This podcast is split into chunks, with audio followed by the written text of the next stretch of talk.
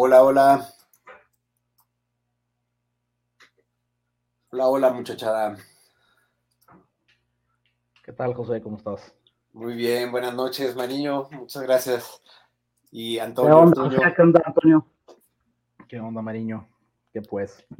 ¿Qué pues? Pues puntualísimos a la cita de hoy, este, con, con dos de las personas que más quiero en el planeta, mis, mis amigos Antonio Ortuño y Mariño González, para hablar de la nueva novela de Antonio, que es esta que, está, que estamos exhibiendo aquí, sus groupies, se llama La Armada Invencible. Y pues yo quiero agradecerles muchísimo este, desde que se me ocurrió invitarlos a hablar de literatura en este canal que em, formalmente trata temas mucho más eh, eh, o verdaderamente aburridos y a veces muy solemnes como son los de la privacidad y la sociedad de la información, pero lo dije y me dije, bueno, pues si tengo un canal en YouTube, puedo hacer lo que quiera en mi canal de YouTube. Así que, bueno, pues quienes se quieran conectar por acá, pues que bueno, muchísimas gracias. Y, pero yo agradezco mucho más a la posibilidad de platicar con Antonio y con Mariño sobre la novela. Hago el comercial de siempre. Este es Economicon, un canal de entrevistas sobre privacidad y sociedad de la información. Aunque, como ven, también hago excepciones. Em, y pueden suscribirse a mi newsletter que publico cada martes en www.economicon.mx. Y pues pasemos a lo verdaderamente interesante, charlar con Antonio sobre su nueva novela. Voy a hacer una brevísima descripción tomada de la solapa de, del nuevo libro de Antonio, publicado por Seix Barrar en la colección Biblioteca Breve. Y pues Antonio tiene una veintena de, publicas, de, de libros publicados, principalmente novelas y algunos volúmenes de cuentos y es articulista del periódico El País, pero además eh, es periodista eh, y un melómano, un fanático de la música y del cine. Así que bueno, eso no viene aquí, pero hola, hola Ortuño. ¿Qué tal, José? Bueno, pues muchas gracias por haberme invitado acá a tu madriguera. y bueno, eh, de Mariño también usaré la solapa de la nueva reedición de su libro Vietnam.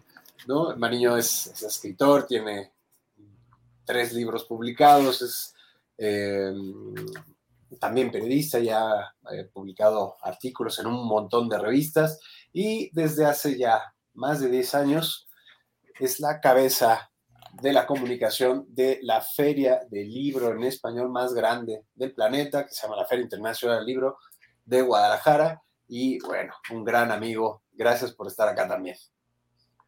No, muchas gracias José por invitarme. Este, a mí también me hecho mucho gusto estar aquí con Antonio y contigo. En esto que más que una excepción a los temas del Economicón parece un tremendo mal paso. esperemos que lo sea este, y esperemos que, que, que, deje mucho que decir. Este, Toño, pues muchísimas gracias. Felicidades por la, por la novela, Toño. Em, este, un esfuerzo, bueno, no, no, sé si un esfuerzo, pero sí un trabajo que estuvo ahí rondando entre, entre tus papeles y en, en, tu pluma, pues por lo menos cuatro años, ¿no? De 2018 a 2022. Sí, incluso, incluso, incluso más. Desde luego decidí y, creo que es lo que, lo que se tiene que hacer, eh, fechar el, el manuscrito, como aparece al, final de la, novela, en el momento en que lo empecé a redactar, que fue en el verano de 2018, allá en, Berlín, em, acababa de llegar yo a, vivir en esa ciudad, pasé ahí una temporada bastante larga, un poco más de un año, y, ahí me puse a redactar, pero en realidad eh, pues ya tenía eh, la idea, digamos, base de la novela, y había ido tomando a lo largo del tiempo muchas notas. Eh, desde luego eh, es, muy diferente tener un proyecto a, tener un libro. Y, el camino, pues a veces es, complicado y espinoso y, es como andar ahí por, por barrancas o, o por estos baldíos, cuando todavía había baldíos en Guadalajara, de repente uno se equivocaba de camión y acababa ya en unos baldíos y terminabas cruzando extensiones que no, pues no eran propiamente campo, pero eran difíciles de cruzar, tenían zanjas, tenían alambre de espinos, de repente te perseguía un perro. Eh, pues un poco así eh, es, es el, proceso de la escritura a veces. Eh, vas domesticando un poco un, lugar y, sí, fueron, fueron un montón de años. Desde luego no es que yo me levantara todos los días a trabajar de 9 a 5 en la, en la novela, pero, pero sí tiene un montón de horas de, trabajo y yo creo que es algo que, que cuando escribes se nota todo lo que, todas las horas que le metes de trabajo al manuscrito, eh, termina devolviéndotelas el, el manuscrito como, como libro, ¿no?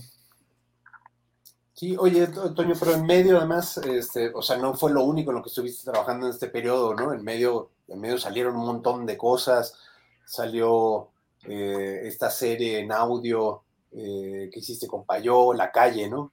Sí. Este, salió Linka, este, bueno, hay un montón de trabajo en medio. Claro, eh, la verdad es que cuando comencé a escribir La Verdad Invencible estaba en la última etapa de corrección de Olinka. Eh, Olinka apareció publicada en, en marzo de, de 2019, eh, lo cual significó que yo la tuve que entregar pues, en el otoño del 18.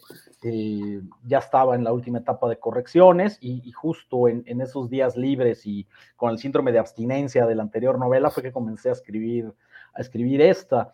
Eh, sí, en medio escribí también una, una, novela juvenil, hice un trabajo de recopilación más que, más que de escritura propiamente, de reescritura o de revisión de, de los relatos que terminaron siendo esbirros, eh, que en realidad eran relatos anteriores, eh, que, que, los fui como, como, coleccionando y demás, no se escribieron de cero en, en, este, en este tiempo, escribí un libro infantil, no una, sino dos audioseries con, con, con Payó, algunos guiones. Eh, realmente, pues la, escritura es mi, es mi trabajo, es mi rutina.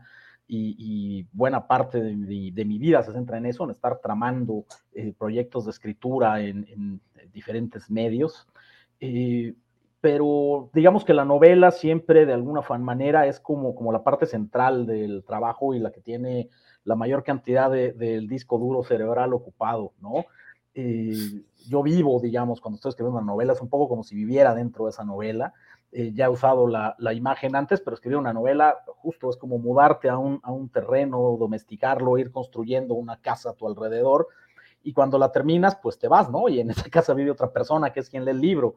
Eh, entonces, de alguna forma, eh, pues yo trabajo de manera muy compartimentada y, y, no es que se estorben o contaminen, ¿no? Tengo como, como bastante deliberación para, para trabajar en las diferentes cosas en las que, en las que ando, pero por lo general, eh, en lo que tengo la cabeza puesta es en la, en la novela, ¿no? Todo, todo lo demás pues se resuelve profesionalmente, con oficio, con, con echarle cerebro, pero, pero la novela va, va me parece que, que, más allá, ¿no?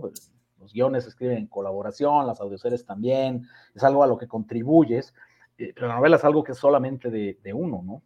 Sí, oye, quiero recordar, eh, recuerdo además que eh, está la versión en, una versión en teatro de la fila india. ¿Tú estuviste involucrado en el, en el, en el guion? No, no directamente. Eh, la, la, verdad es que cuando comenzó a, a, a hacerlo, eh, y cuando se comenzó a, a, elaborar esta, esta adaptación por parte de Gaby Escatel, eh, pues yo estaba ocupado en otras cosas y, Gaby tenía como sus propias ideas, me, pidió el, permiso y el apoyo para, hacer la, obra.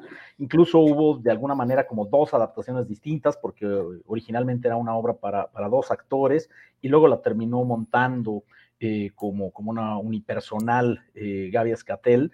Eh, con una adaptación distinta que hizo Verónica Bujeiro, una, dramaturga que vive allá en la Ciudad de México, eh, y con la dirección de Karina Hurtado. Eh, yo tuve la oportunidad de ver los dos, los dos montajes, en el primero que fue director de escena Fausto Ramírez y el segundo que, que dirigió eh, Karina Hurtado, y la verdad es que los dos me gustaron muchísimo, incluso el, el, segundo estuvo en la muestra nacional de teatro y, y tuvo, tuvo muy, muy buenas críticas. Hizo un trabajo estupendo, Gabriela, y bueno, pues todo, todo el equipo, también Verónica Bujeiro en la, en la adaptación, pero ahí sí que yo solamente puse la, la, la novela y el permiso y pues los, los aplausos cuando fui al, cuando fui al teatro.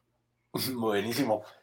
Eh, Mariño, ¿tú quieres eh, eh, preguntar algo antes de empezarle a hincar el diente a, la Armada Invencible? No sé, no sé cuánta posibilidad tenemos aquí de hacer spoilers. A mí no me gustaría este, hacer mucho spoiler o hacer quizá, o quizá hacer ninguno, y más bien que sea una invitación a, la lectura, este, pero no sé si ustedes este, están dispuestos también a spoiler. Yo, pues no creo en los spoilers, pero, pero ni, ni, es algo que me preocupe, yo sé que lo que pasa en el libro, y, pero pues ahora sí que como, como ustedes prefieren, yo no tengo problema en hablar de ningún, aparte del libro, pero podemos hacerlo como de manera un poco más genérica, eh, para la gente a la que sí le aterran los spoilers, ¿no?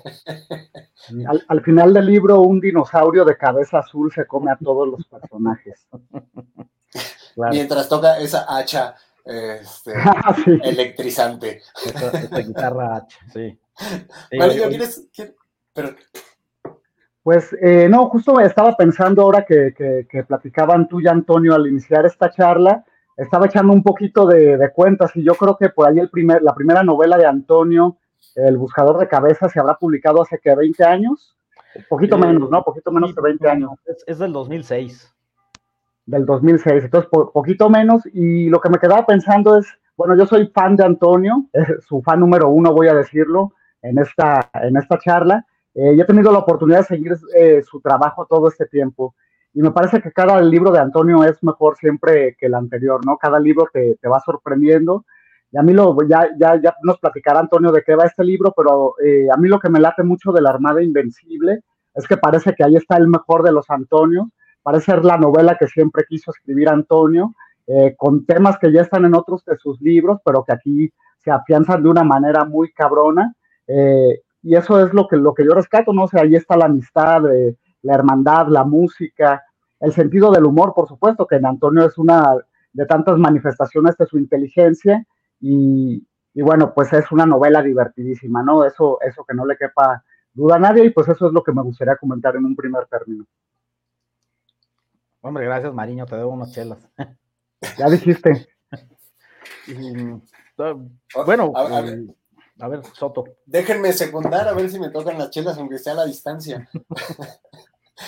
Este, a mí, em, o, sea, coincido con todo lo de, lo de Mariño, ¿no? Lo del humor, este, pero hay una cosa eh, que me pareció, eh, o sea, mm, todavía segundo nivel, pues, de, o sea, ya lo habíamos visto en novelas previas tuyas, pero el, esta captura que haces del lenguaje es, me, me parece fenomenal. O sea, en verdad es que me sentí eh, escuchando la conversación todo el tiempo sin que no hubiera, sin, que hubiera pues ningún, ningún ruido que, que hiciera parecer que, que, era una voz robotizada, ¿no? que era una inteligencia artificial tratando de imitar a, a, las voces de los personajes. En verdad se me sentí atestiguando el momento en que los, los, personajes de la novela están, están conversando, están este, expresando, em, eh, están recordando, ¿no? O están en, en, en estas sesiones de recordación a las que los obliga eh, Luisman a uno de los personajes que está trabajando este, para reconstruir el momento que tú mismo, Toño, estás, estás contando. Eso me pareció fantástico, porque en ningún momento suena, eh, suena fuera de lugar. Y y en verdad es que lo, puse a, prueba, ¿no? Lo reté porque hay algunos personajes que hablan con unas palabras, este, digamos que podrían parecer eh, no propias, ¿no? De, del lenguaje de la calle, pero que quedan bastante bien. Y lo puse a prueba, en verdad es que lo estaba, dije, te voy a agarrar, te voy a agarrar en algún momento, y no, no, no, quedé fascinadísimo. Es, es una chulada, es, es un ritmo, una sonoridad, me encantó me encantó.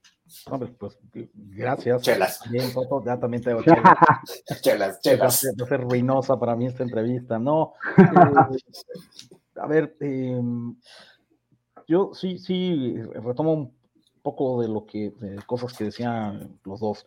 Em, sí trato de que, de que cada libro, eh, no, no, sé si mejor, pero al menos sea distinto que el, que el, anterior, no porque no me gusten los anteriores, sino que me gustan lo suficiente para no intentar repetirlos, ¿no? Eh, siento como que son áreas que ya exploré y mi curiosidad al respecto de un cierto tema, un cierto tono, eh, pues se termina con ese libro, o trato de agotarla con ese libro. em, y, pasar a otra cosa que, me obliga a, trabajar de una forma distinta y, de alguna manera también como a reaprender a escribir eh, un poco hasta cierto punto en cada, en cada libro, ¿no? Claro que hay eh, como, como obsesiones y como vicios y como demonios que pues ahí los llevas contigo y, pues a donde entres como, como autor, pues vas a ir dejando ahí las huellas llenas de lodo de, de, de esos demonios que llevas encima. Em, pero también hay, hay un trabajo que me parece que es muy importante, eh, que es el de, el de la conciencia cuando se está escribiendo eh, y, buscar justo que, aunque suene marxista, pero que los, los, los, medios de producción, los medios de escritura en este caso, eh, pues cambien según el, el, proyecto, ¿no? Y en, y en este caso, y ahora paso un poco a lo que, a lo que decía Soto del, del lenguaje, para mí era, era eh, esencial que el, libro trabajara con, el lenguaje vivo, con el lenguaje eh, que, uno escucha y que uno habla en la, en la calle, eh, que no fuera un lenguaje rebuscado. Eso no significa que no tenga una formulación literaria, es decir, no salí sencillamente a, grabar gente. aunque sí grabé y mucho, porque la, la novela, digamos que en una primera etapa lo que hice fue irla dictando, eh, en, aplicaciones que convierten eh, la voz en texto, tanto en el celular, a veces caminando, eso mucho en Alemania, como eh, la gente además pensaba que iba yo hablando por teléfono, supongo, no sé, y además iba yo forcejeando con los perros. Entonces, en la primera capa de corrección tenía que quitar muchas de mis frases o interjecciones hacia los perros que habían quedado ahí también transcritas, ¿no? luego descubrí que también podía hacer eso del, del dictado en la, en la computadora te llama el deber. Sí, ya. Este, no, tiene nada que ver, pero la manera como, como Julian ¿no? llama a su hija es la niña. La niña, este, claro. es una coincidencia, pero la niña, justo así la llamo yo. Eh, entonces, eh, esa, esa, manera, digamos, de trabajar como la primera capa del texto, eh, que fue irlo, irlo dictando como si lo contara, y, también un poco como ir entrando de alguna manera, casi en un ejercicio histriónico o actoral, como ir entrando en personaje, eh, porque no solo hay un narrador, sino distintos momentos en los que toman la palabra otros personajes. Eh, entonces, pues yo iba ahí dictándole al celular o le dictaba a un software en la, en la computadora. Y pues luego fue el infierno de trabajar con los textos resultantes de, de esos dictados durante años. Eh, los dictados los terminé relativamente rápido, me llevó unos meses, pero eh, luego corregir eso y justo eh, retener la frescura y retener lo, verosímil y lo interesante de ese lenguaje vivo, pero desde una formulación literaria que no incurra en, torpezas, en repeticiones excesivas, etcétera, y, y, que mantenga el ritmo narrativo y, que de alguna manera tenga una propuesta estética propia, ¿no? Eh, yo no me imaginaba a mis personajes eh, metaleros, cuarentones, eh, etcétera, hablando como hablan los personajes de, de, la mayor parte de las novelas mexicanas, ¿no?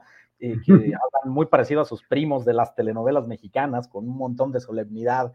digo, hay escritores muy buenos y tiene todo el mundo el derecho a hacer lo que, lo que pueda, pero a, a mí la verdad es que los diálogos solemnes, rebuscados, me dan mucha risa siempre me pregunto por qué ponen a los personajes a decir esas idioteces, ¿no? Pues las podría decir un narrador y no hacerle daño a nadie si quieren ser líricos, pero hablan entre, entre ellos como, como si fueran poetas que hubieran comido hongos. Y la verdad es que a, mí eso me da mucha risa y me saca del, de, la historia, ¿no?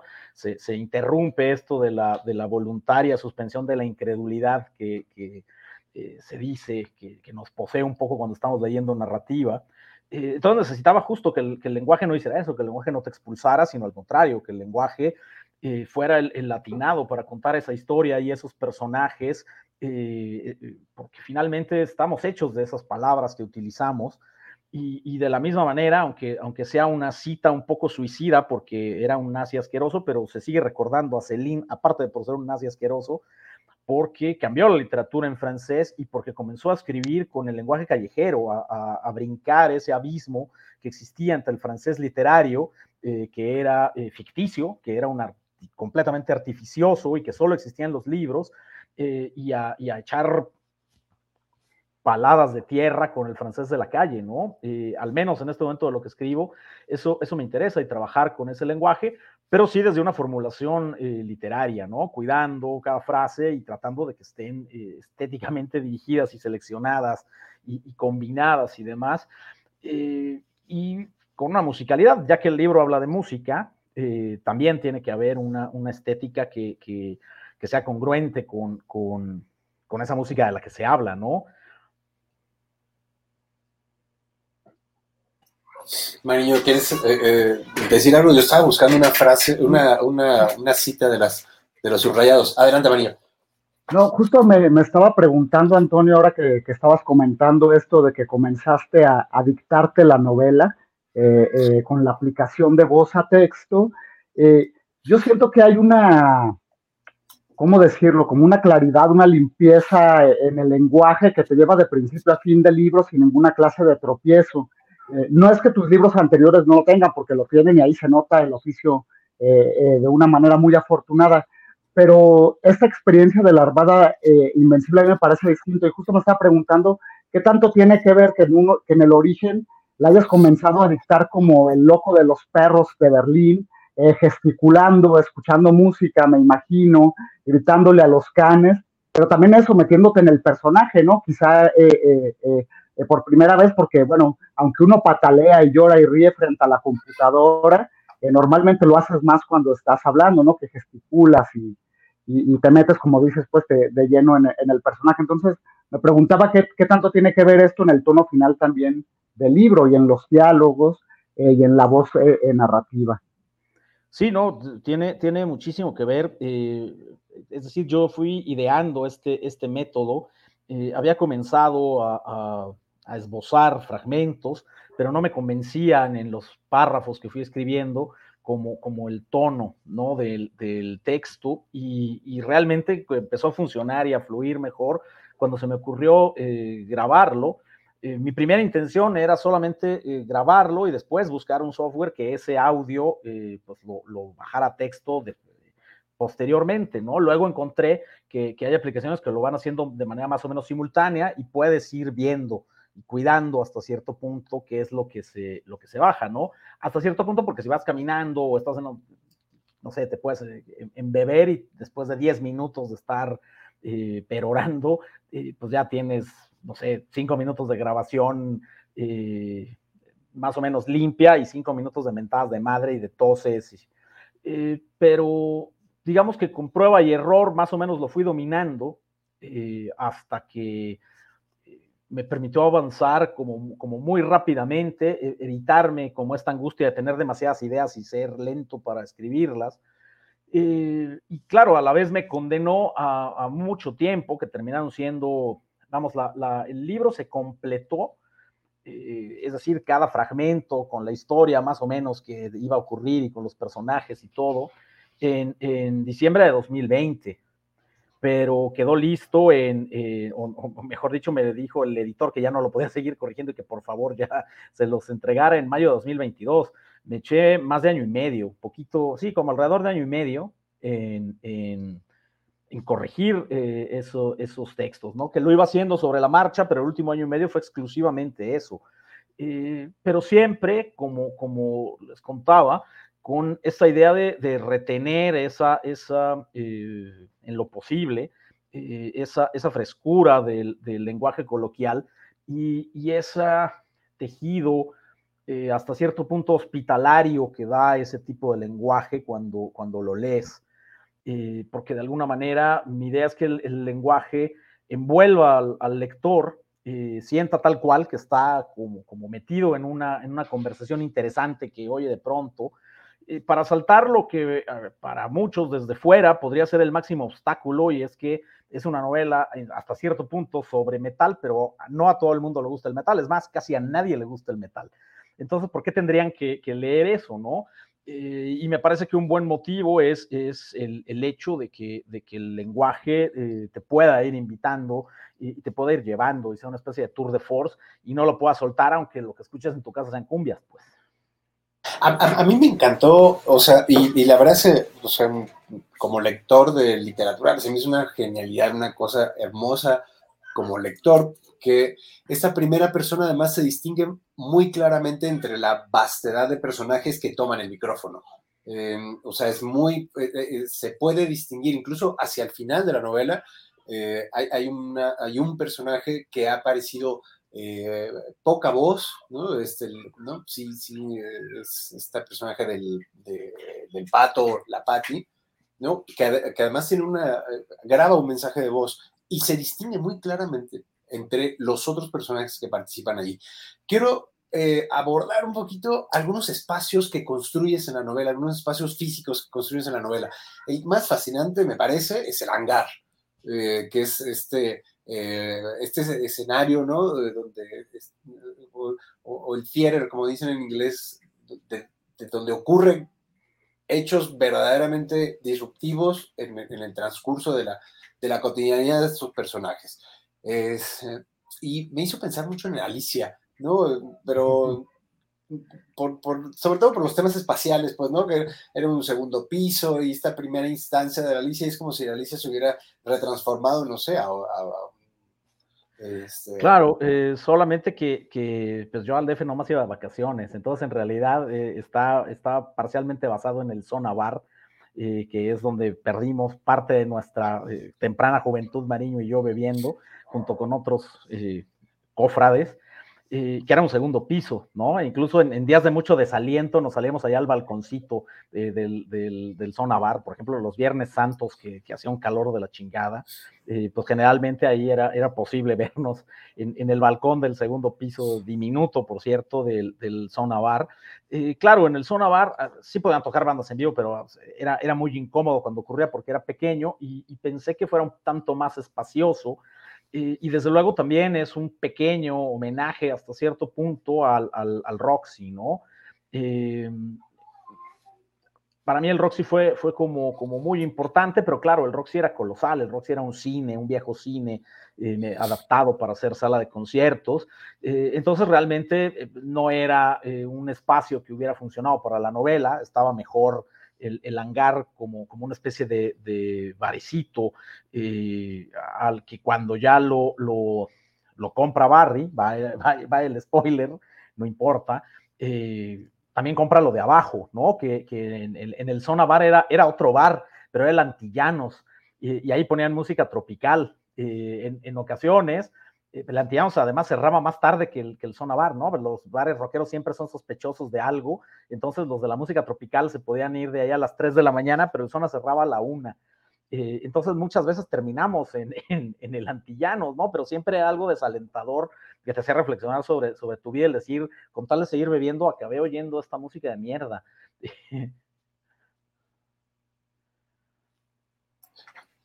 Mariño, ¿quieres decir algo? No, bueno, solo que me vinieron a, la memoria un montón de, aventuras eh, de aquellos años, porque como bien dice Antonio, nos asomábamos por ahí por el balconcito de esta zona bar ahora reconvertido en hangar y incluso allí iban a buscarnos nuestros enemigos en algunas ocasiones, ¿no? Eh, pero bueno, justo estaba, eh, me quedé pensando con, con, esta reflexión de Antonio y lo que tú preguntabas, José, cómo hay una una, una mirada un tanto melancólica y nostálgica, pero sin embargo no deja de ser un libro muy irreverente y con mucha esperanza, pues, porque a mí, a mí me parece que es, entre los libros de Antonio, el más esperanzador, eh, ¿no? A pesar de, de, todas las peripecias eh, que ocurren. Y, justo quería preguntarte, Antonio, si, si tú lo ves también de, de esta manera. Eh, sí, Sí, es, es, curioso, pero yo tenía como, como muy claro cuando comencé a escribir La Armada eh, que, un, libro en el que reflexionara sobre, sobre el, paso del tiempo y, sobre lo que representa envejecer, eh, sobre lo que representa que se vayan o, o extinguiendo o quedando al borde de la, extinción, todos esos pequeños munditos que formaban tu mundo cuando, eres joven, eh, y el, revisar esos, personajes que, sienten como que, ya no tienen piso debajo de, los, pies, que ya no hay suelo eh, a, que, atenerse, porque crecieron en, un mundo en el que el, rock importaba muchísimo y bueno, ahora es algo como eh, jugar cricket o, como ser filatélico, ¿no? Es para, para grupos de iniciados, eh, gente cada vez de mayor edad, etcétera. Eh, desde luego también hay rockeros jóvenes y se ve en la novela, pero, están en otro mundo y es otra cosa, ¿no? De la misma manera que, uno veía a, la gente del rock progresivo como, como viejitos y ellos estaban ahí en su, en su mundo y bueno, ahí siguen, ahora son abuelos, ¿no? me quedaba muy claro que, que, la novela que yo quería contar pues no podía tener este, este tono eh, absolutamente negro y cínico y demás, porque además para, escribir de esa manera, francamente hay que tener la, energía de la juventud. Eh, hay una diferencia entre el cinismo juvenil y el, y el cinismo de quien empieza a envejecer. Eh, es distinto decir que todo está mal cuando estás físicamente bien y puedes hacer las cosas y en realidad tiene algo de pose elegante decir que todo está mal cuando eh, basta que, te cuides dos semanas para que todo esté bien, es, muy diferente a cuando tienes eh, problemas crónicos, a cuando tienes responsabilidades ya ineludibles, a cuando ya ni siquiera tienes ganas de, salir eh, a, la, calle. y, no, no sabría decir si es más esperanzador, pero yo creo que es una, es una novela que tiene algo que, que nunca había tenido una de mis novelas y probablemente muy pocos de mis libros, que es, es hasta cierto punto compasiva eh, con, los personajes. Eh, casi todas mis novelas se trata de, perseguir incansablemente a los personajes hasta eh, agujeros, rincones o hasta que saltan por un precipicio. Y, esta novela no funcionaba de esa, manera, ¿no? inclusive tuve, tuve muchas dudas y durante mucho tiempo mientras la iba escribiendo, porque tenía dos finales posibles, eh, y uno era como un final que habría sido muy clásicamente de una novela mía, eh, y decidí no usarlo y decidí que la novela necesitaba el final que la propia novela establecía eh, y que sin ser, que era un final agridulce, ¿no? En lugar de ser un final trágico, amargo y socarrón, es un final agridulce.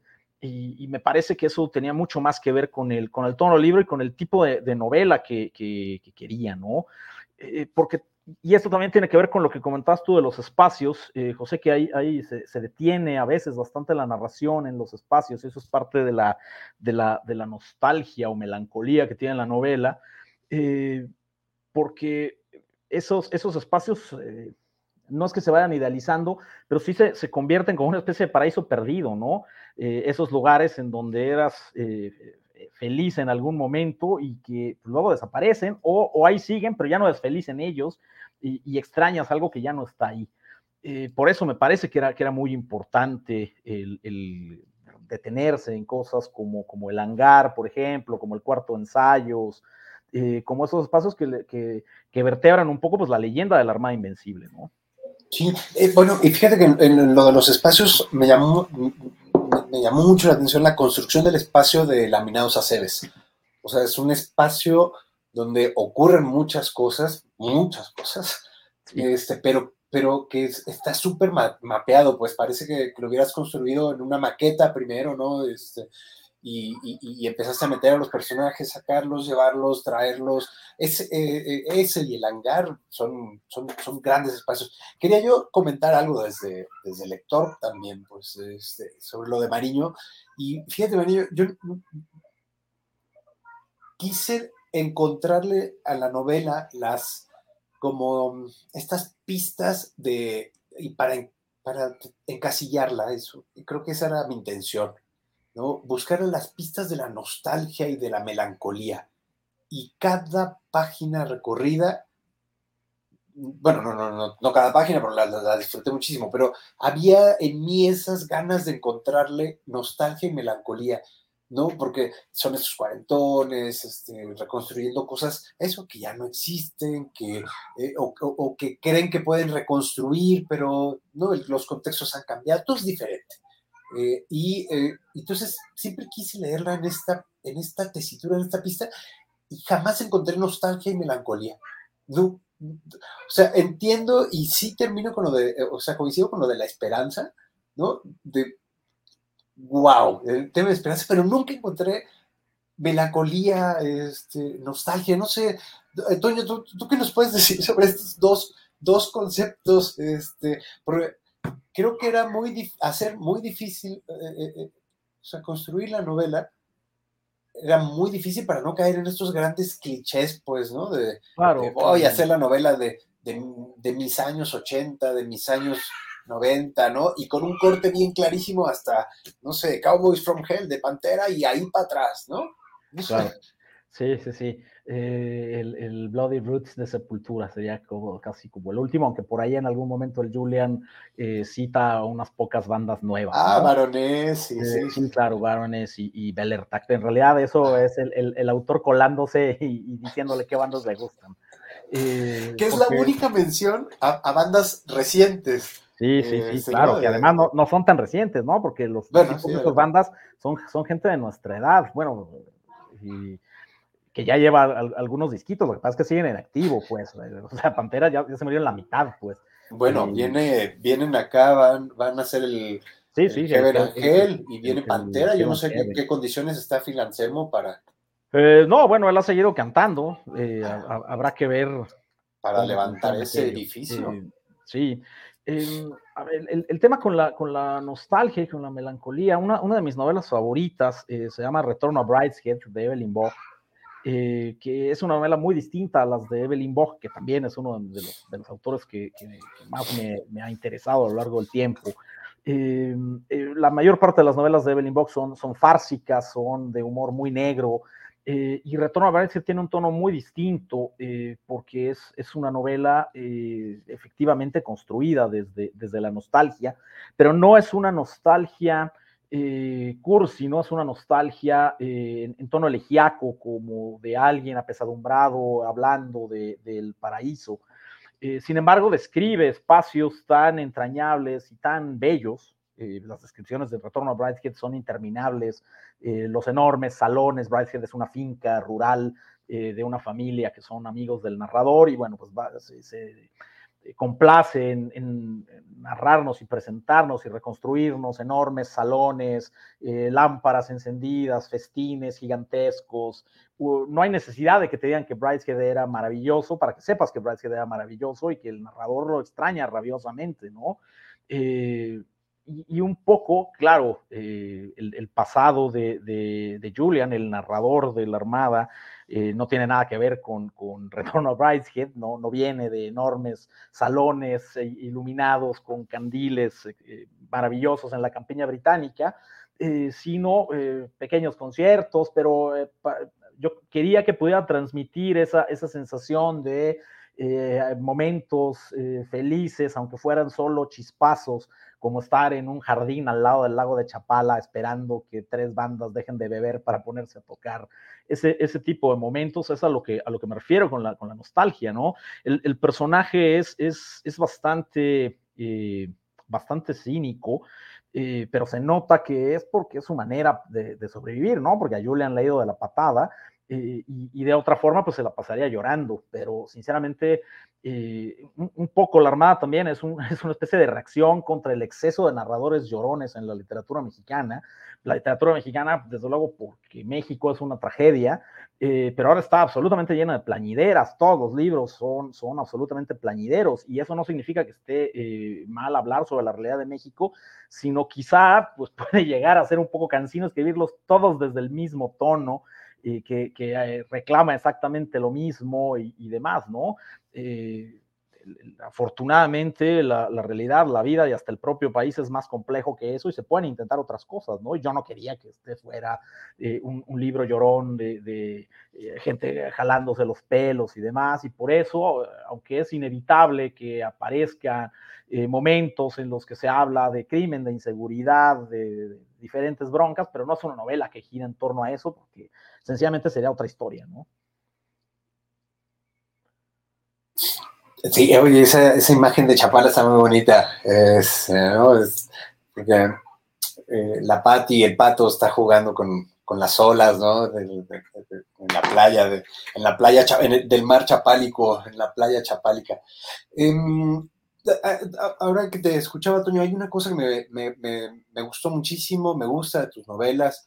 Eh, y, lo celebré mucho en este, en este momento también de tanta corrección política, ¿no? Este, que es una novela que no tiene miedo de, que sus protagonistas sean estos personajes que eh, en algunas ocasiones lo repiten, ¿no? Son unos, unos eh, machitos, por aquí lo anoté, porque, ¿no? Pero son unos machitos de mierda o, ¿no? Que les gusta esta música solo para machitos, pero es, eh, se me hizo buenísimo, pues, y creo que hay una justificación, y es la línea que estuve buscando hace rato en, la novela, en tu novela, que es, eh, el rock tiene que ser ofensivo, ¿no? Y creo que, que, en esos tiempos la literatura tiene que ser ofensiva, pues tiene que este, sacudir, tiene que este, eh, remover, ¿no? Este, y sobre todo, pues desde el punto donde lo haces, pues pues tampoco es una novela sobre violencia, ¿no? sí, no, eh, claro.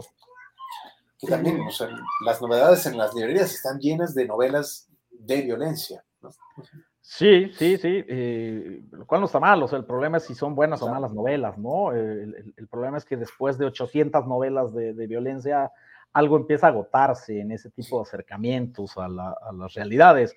Eh, a ver, eh, tampoco escribí el libro para que fuera políticamente incorrecto eh, y, enarbolaran los, los, valores del machismo y, si no, pues es que todo, todo eso pues habría bastado con que hiciera el, meme del perro grande y el perro chico, ¿no? Que ya dijo todo lo que hay que decir sobre la, lucha de las generaciones antes, ¿no? El, perro grande de antes, metaleros de antes, estudiantes de antes.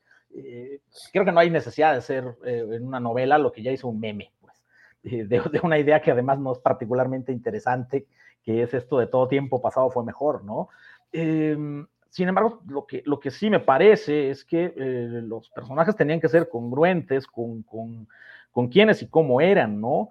Eh, y cómo siguen siendo. Finalmente son una serie de personajes, en, su mayoría cuarentones, aunque aparecen algunos jóvenes, pero los cuarentones desgruyen y en general no, no, no tienen gran simpatía por los jóvenes y, los jóvenes los ven también como bichos. Recordemos que Luisma se pone a hacer el documental de la Mano Invencible porque antes había hecho uno de los tastuanes, ¿no? De los danzantes estos que el, día del patrón Santiago se ponen hasta las patas y salen allá a las calles en, en, Tlaquepaque y por ahí. Eh, y, para mí lo, importante es que estos personajes fueran libres de ser lo que son. Eh, no entendería el, escribir una novela para que todo sea bonito en la novela y los conflictos del mundo exterior no entren a la, novela y, los personajes hablen como si estuvieran en un foro de la UNESCO. Creo que no hay que hacer novelas para hacer eso. Eso no significa que yo no piense que la realidad debe ser transformada. También me interesaba subvertir este concepto de la banda metalera, es decir, no quería que fueran cuatro monos de acción eh, con camisas de metálica y que fueran medio indistinguibles. Recordemos que en la primera encarnación de la Armada Invencible hay, hay un drama gay entre dos de los, de los eh, integrantes y que en la segunda encarnación de la Armada Invencible entra una chica a la, banda, ¿no? Eh, que además ha sido importantísima ya en toda la historia de la novela porque es la guitarrista de la banda de los, de los frenemies, de estos que son como amigos rivales.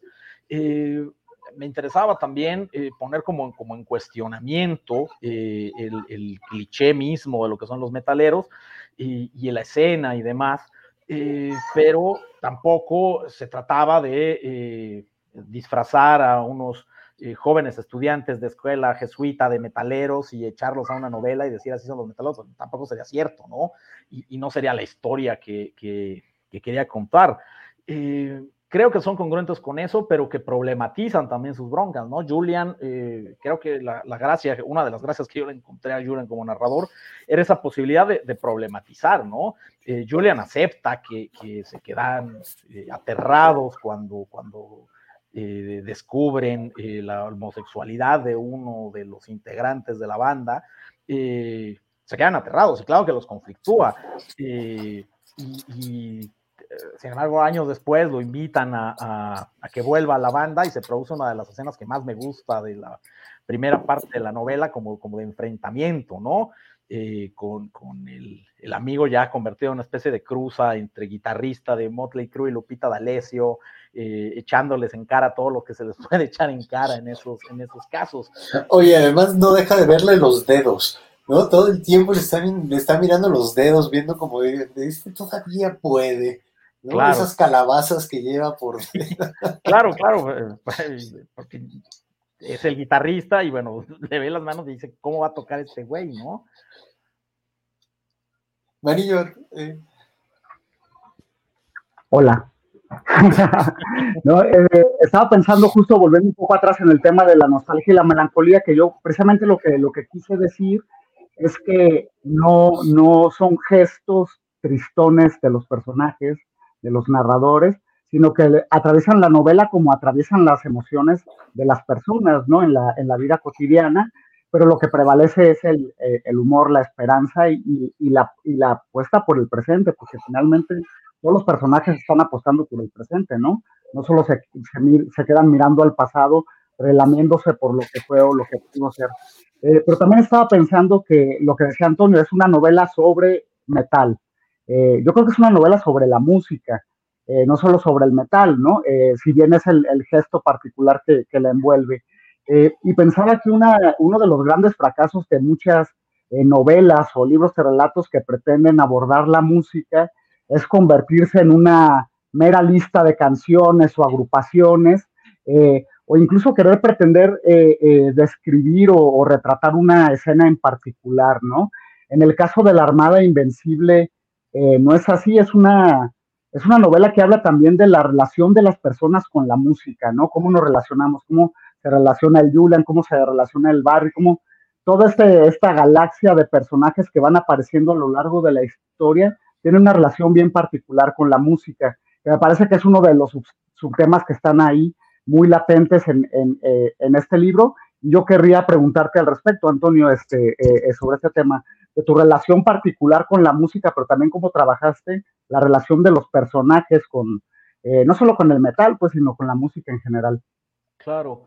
esa, esa, es una pregunta interesante. justo el otro día acompañé a mi, a mi hermano Daniel, que es muy fan de Rush eh, lo acompañé a una tocada de, de un grupo que, que, hace un tributo a Rush, es decir, que toca covers de Rush. Eh, y, y, platicábamos en el, en el camino y, y, me terminé dando cuenta de que en realidad crecí en una casa en la que lo que se oía todo el día era rock. Mi madre trabajaba todo el día. Eh, entonces, pues solo estaba ahí los fines de semana y básicamente lo que hacía entonces mi madre era poner discos de música clásica y ponernos a, a barrer y trapear y demás, nos poníamos junto con ella a limpiar la casa.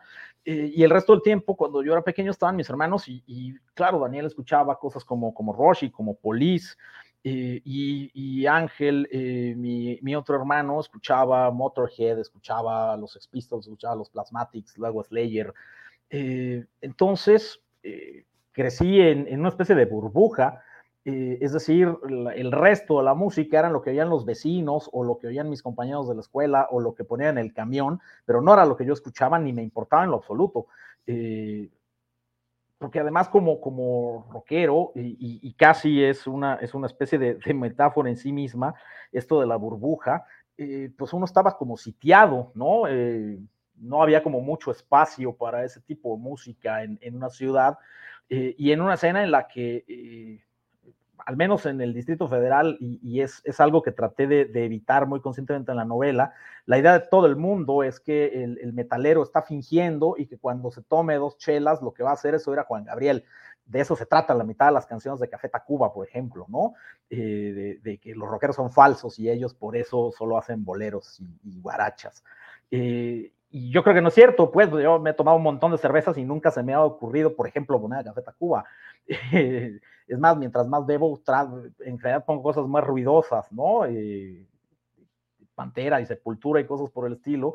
No estoy oyendo ese, ese, ese, tipo de música eh, y, y, uno tiene una relación también como sentimental con la música, ¿no? Eh, un, un, par de amigos a los que, a los que quiero mucho, chilangos también, eh, están muy clavados en el hip hop y, y, hicieron una especie de campaña hace un par de años para, para mandarme material de hip hop y para eh, hacerme escuchar bandas y artistas y demás. yo lo escuchaba ahí en ratito mientras trabajaba en las mañanas, no sé, como 11 o 12 del día, y les agradecí desde luego y que creció mucho mi conocimiento de, de, la cultura y de la cultura del rap y del hip hop y demás. Eh, pero nunca llegué a la noche y dije, ay, qué ganas de seguir oyendo esta música y, ver, ¿no? Pues, mi cerebro está absolutamente formado y deformado por las guitarras eléctricas y, eso es el tipo de música que, me gusta y que me va a gustar siempre. Eh, otra cosa es que eh, piense que eso debe ser la ley universal y que todos deberían oír lo que yo oigo. La, verdad es que no lo creo y, parte del, del asunto en la novela siempre creo que es esta, esta especie de cruzada, sin embargo, que tienen los personajes, que es algo que yo no comparto, pero los personajes en la, en la novela, Barry, Julian, etcétera, sí, sí sienten, eh, por un lado, esa, esa condición casi de marginados, eh, por haber escuchado un tipo de música que no le, que no le gustaba a la mayor parte de las personas, eh, y, un tanto agredidos porque los demás siempre están oyendo otro tipo de música que gira, además, la, la, música más popular que siempre gira en torno al amor, ¿no? Que es como el gran conflicto de Barry desde el principio de la novela, ¿por qué la gente solo oye canciones de amor? ¿O por qué la gente oye canciones lo que no importa no es la música, sino bailar. Es decir, es solo un pretexto para el movimiento corporal, que es otra cosa que oír música. Eh, claro, los metaleros tienen esa, esas características un poco de talibanes, eh, pero también es cierto que, eh, y a mí me ha tocado verlo a lo largo del tiempo, todo el que te dice, ay, es que eres intolerante, solo quieres oír eso, jamás va a poner una canción de metal en una fiesta, ¿no? Lo que quiere es seguir poniendo cumbias. Y entonces te dice intolerante a ti, pero en realidad son mucho más intolerantes. Oigan, yo quiero poner una, una, pregunta que llegó aquí a través de YouTube. La voy a poner en la pantalla eh, y la voy a leer. Dice Rodrigo Riquelme. La literatura mexicana y latinoamericana se está... Eh, las literaturas mexicanas y, y latinoamericanas se están empezando a tomar menos en serio. Los escritores están empezando a divertir cuando escriben. Pienso en Beth o en Mariana Enríquez. ¿Qué opinas, Toño? Caray, mi respuesta más sincera tendría que ser que no sé. Yo creo que, estamos viviendo la edad de oro de la solemnidad de la literatura latinoamericana eh, desde hace como, como desde Juan Ruiz de Alarcón para acá. Eh, es cierto que, es una literatura muy solemne, con excepciones, es decir, no es solemne Ibargüengoita, no es solemne Fogwill, no es solemne Ana García Bergua, no sé, hay escritores en muchos lados que no son eh, particularmente solemnes, no sé, César Aira no es solemne, eh, Mariana Enríquez, que, acaban de nombrar. Eh, pero sí creo que la solemnidad sigue, sigue siendo muy importante, sobre todo, no sé si para los escritores, pero es indispensable para los críticos y para los profesores. Para ellos sí es absolutamente indispensable y, y, sí hay como una especie de desagrado, eh, que es, algo de lo que ha reflexionado, por ejemplo, un grandísimo escritor español que es Eduardo Mendoza, que es un humorista en términos generales, eh, y que aunque ya le dieron el Cervantes y todo, pero durante muchos años pues tuvo que lidiar con que le dijeran, no, pues es que tú eres divertido. Y, al decirle divertido, pues están asumiendo que pues, es superficial, que no es interesante y que el que, el que escribe como, como discursos de banquete es el que es interesante, ¿no? La literatura de discursos de banquete eh, siempre ha estado ahí en el, en el centro del canon de la literatura latinoamericana. Eh, y sí, es una literatura increíblemente solemne. Si, si, yo, yo, no soy el más gringófilo de los, de los lectores, eh, pero muchos clásicos gringos son muy divertidos, ¿no? Mark Twain es increíblemente divertido, alguien más cercano, no sé, Philip Roth es muy divertido, no sé, Kathy Acker es, divertidísima. Hay, hay, muchos escritores gringos importantes que, son divertidos y, aquí se tolera o se aplaude que alguien no sea solemne, pero en el fondo no se le toma tan en serio, ¿no? O sea, se espera al escritor haciendo y, eh, con, los sacos de codos y, todo esto. Eh, la verdad es que para mí es muy, es, muy lejano. También eh, creo que complica un poco el asunto este, este hecho de que, es una reflexión a lo mejor más larga, cuando, cuando yo publiqué El Buscador de Cabezas justo hace 16 años, poquito más de 16 años, eh, era rarísimo que alguien escribiera sobre política, nadie entendía por qué la primera novela de un autor joven tenía que ver con un tema político y social. Eh, me preguntaban si era política ficción, eh, si, era, si, si, era una denuncia del PAN, una, cosa rarísima, ¿no? ahora todo el mundo quiere hacer novelas ultrapolitizadas, pasaron de ser esteticistas y de andar ahí pepenando, imitando a, los maestros esteticistas del pasado, andar pepenando, imitando a los maestros de la literatura de denuncia del pasado, o imitando a Bolaño, imitando a quien se pueda imitar. Eh, pero, pero yo creo que lo que me parece que pasa es que, la, gente en México tiene, tiene muchas ganas de gustar, ¿no? Eh, tiene muchas ganas de que la tomen en serio, tiene muchas ganas de que, de que la incluyan en, en los programas de lectura escolares y universitarios y, los críticos y los profesores pues tienen miedo de que, de que los tomen como, como tontos si ponen novelas divertidas. Eh, eh, además de pues, toda esta realidad de gente que, que piensa que, que, los textos no deben de tener sentido y que solo tienen que explicar que la sociedad es injusta, ¿no?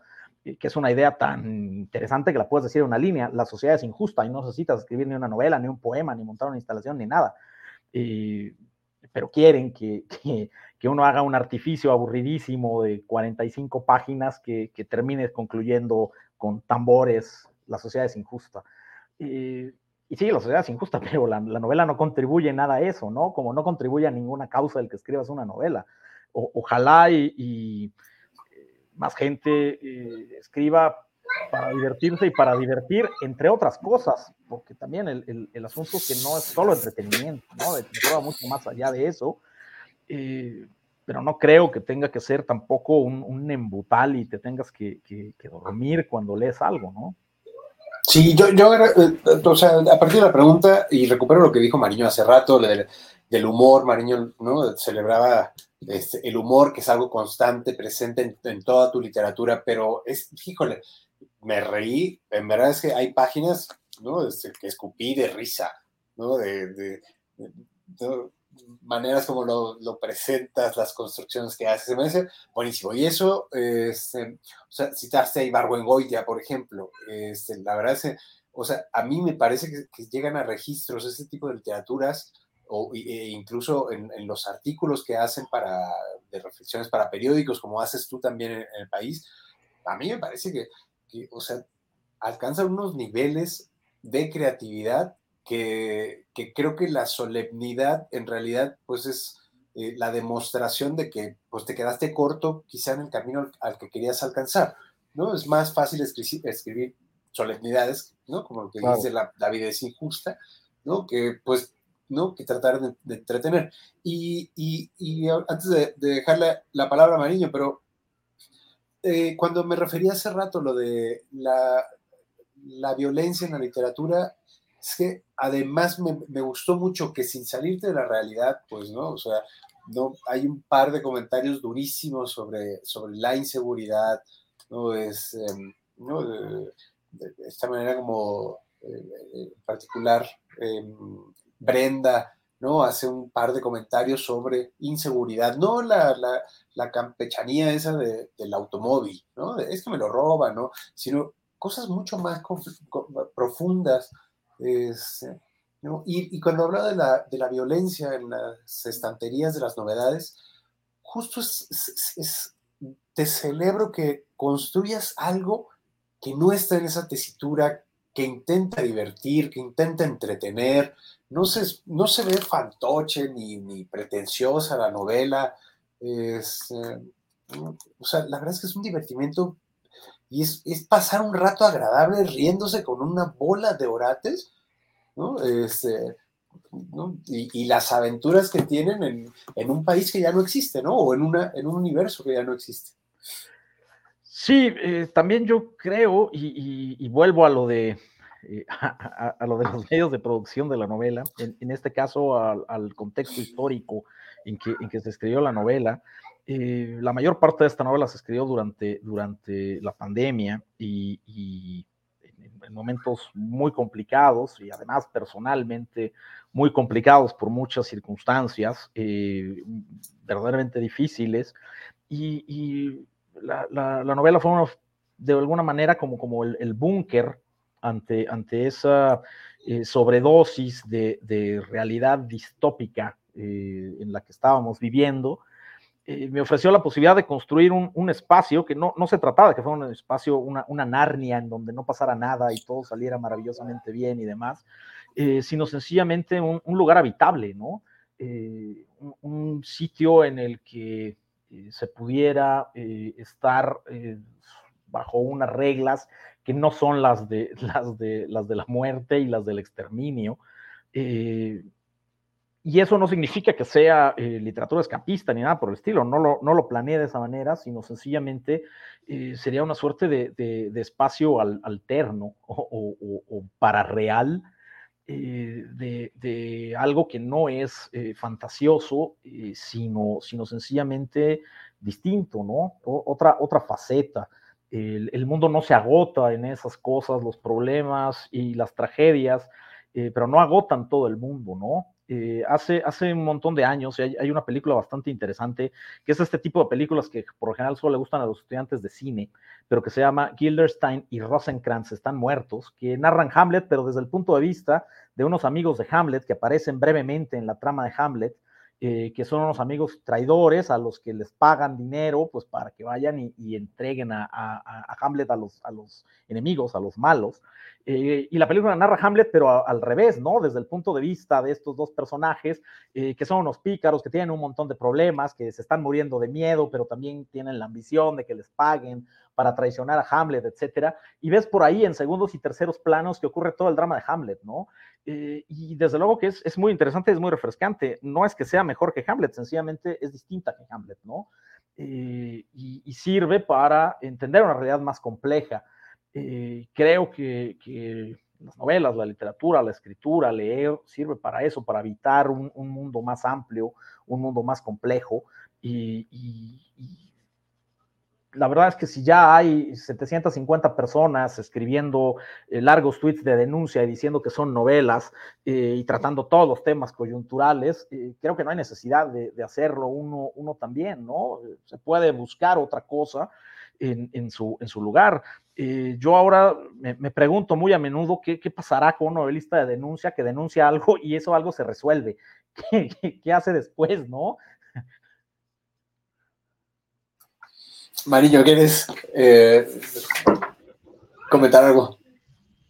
Sí, eh, digo, no tendría mucho más que aportar a lo que ya dice Antonio, eh, pero justo me quedé pensando, yo no sé si las y los escritores latinoamericanos o, mexicanos se estén tomando más en serio, tampoco sé si se divierten más o menos escribiendo, yo esperaría que sí, porque me parece que si un autor se divierte escribiendo, pues el lector hará lo propio eh, leyéndolo.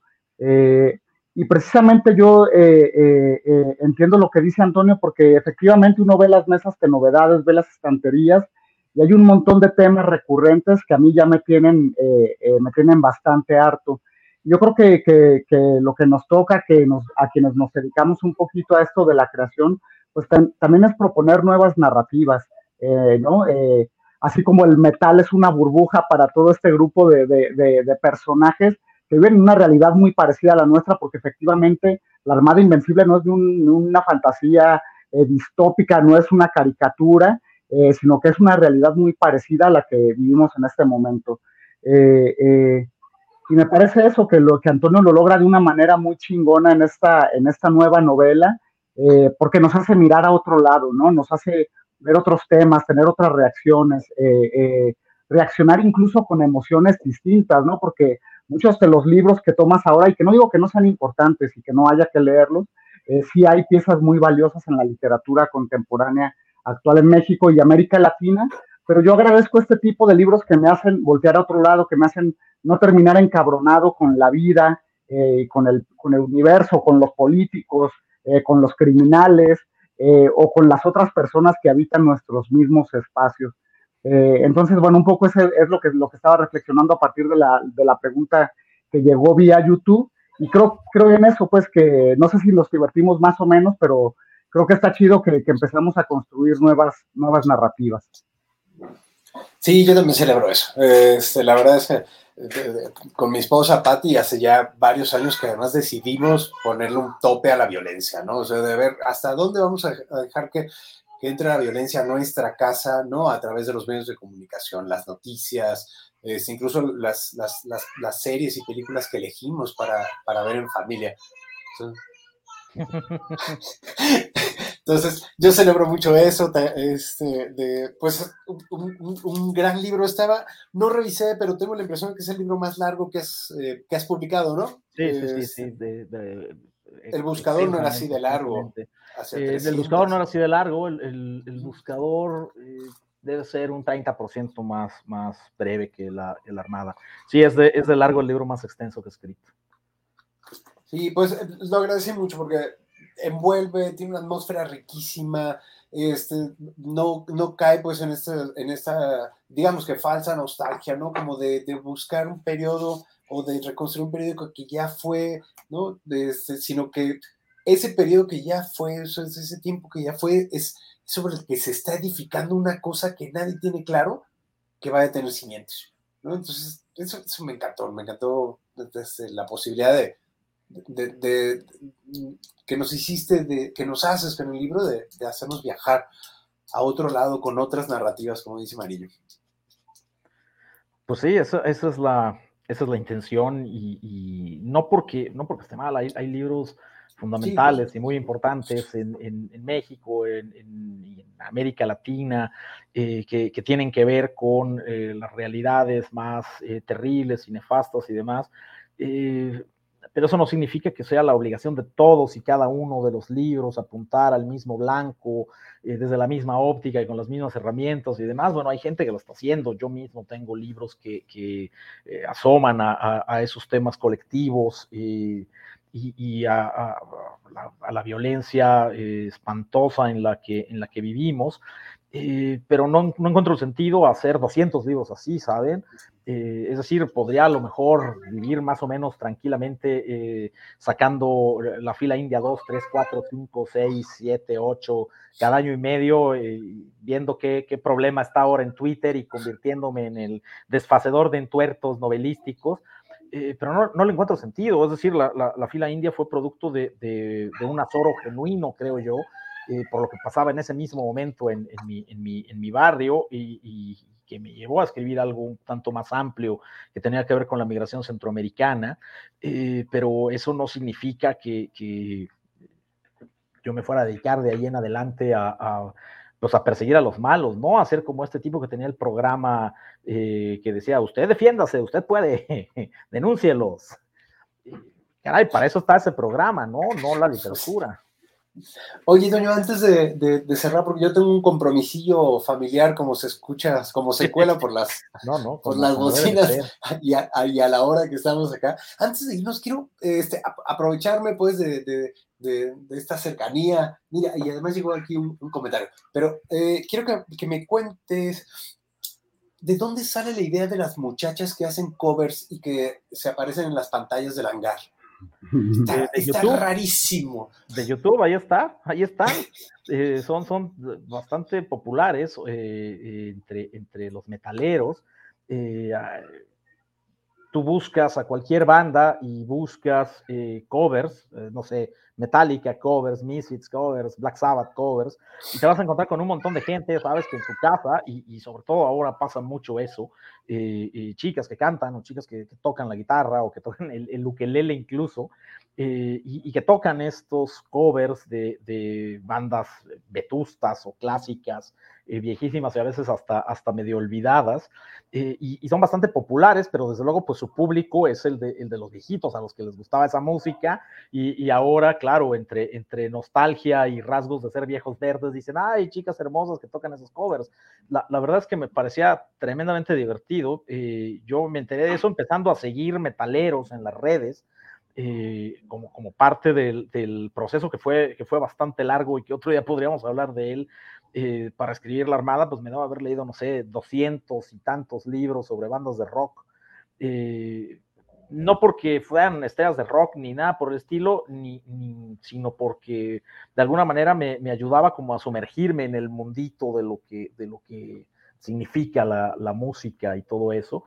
Eh, y de ahí salió, de ahí salió, y, la verdad es que me pareció muy divertido y, me puse a pensar, bueno, ¿qué podrían poner en su, en su bar estos, estos sujetos que verían? Pues claro, a las, a las es un, es un detallazo, no hombre, es un detallazo, estaba...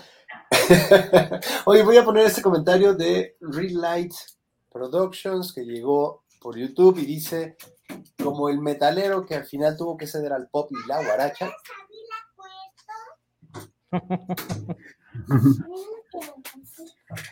entonces, como el metal, tu novela me ha traído lindos recuerdos. Me recordó algo al documental Anvil. Claro. Muchas gracias por tremenda historia, Antonio. No, pues gracias a quien, a quien, lo, lo manda. Muchísimas gracias. Qué bueno que trajo recuerdos.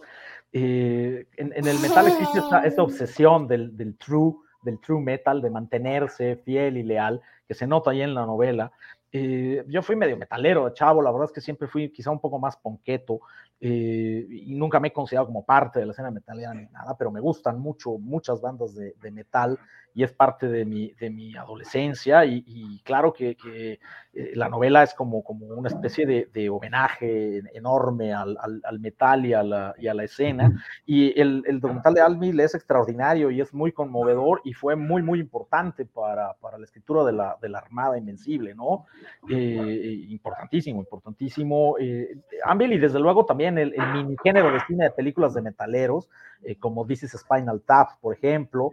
Eh, son, son sensacionales, ¿no? Los Airheads, en fin, también se podría un día hacer una, un, programa sobre, sobre cine metalero que en realidad es muy divertido, ¿no? Son casi exclusivamente comedias o películas de terror, que es otra forma de la comedia. Pero muchas gracias por la, por la lectura. Sí, creo que, que, este deja un gran comentario para, para cerrar la charla de hoy. Yo eh, les agradezco muchísimo, Toño, te agradezco muchísimo este, por estar acá, eh, por escribir la novela y publicarla, primero que nada. Y segundo, por venir a conversar aquí conmigo. Y Marillo, muchísimas gracias por, por darte el tiempo para... Salúdanos a María, por favor. Claro que sí, aquí se está asomando. La reina. Bueno, pues pasen, señor de las tinieblas. Pasen bonito día, muchísimas gracias. Gracias, Pepe. Gracias. Felicidades, Toño. Éxito con la novela. Adiós. ¿Qué pasó, chiqui? Estoy haciendo algo malo. Espérame, espérame. Aquí, aquí, aquí. Mira.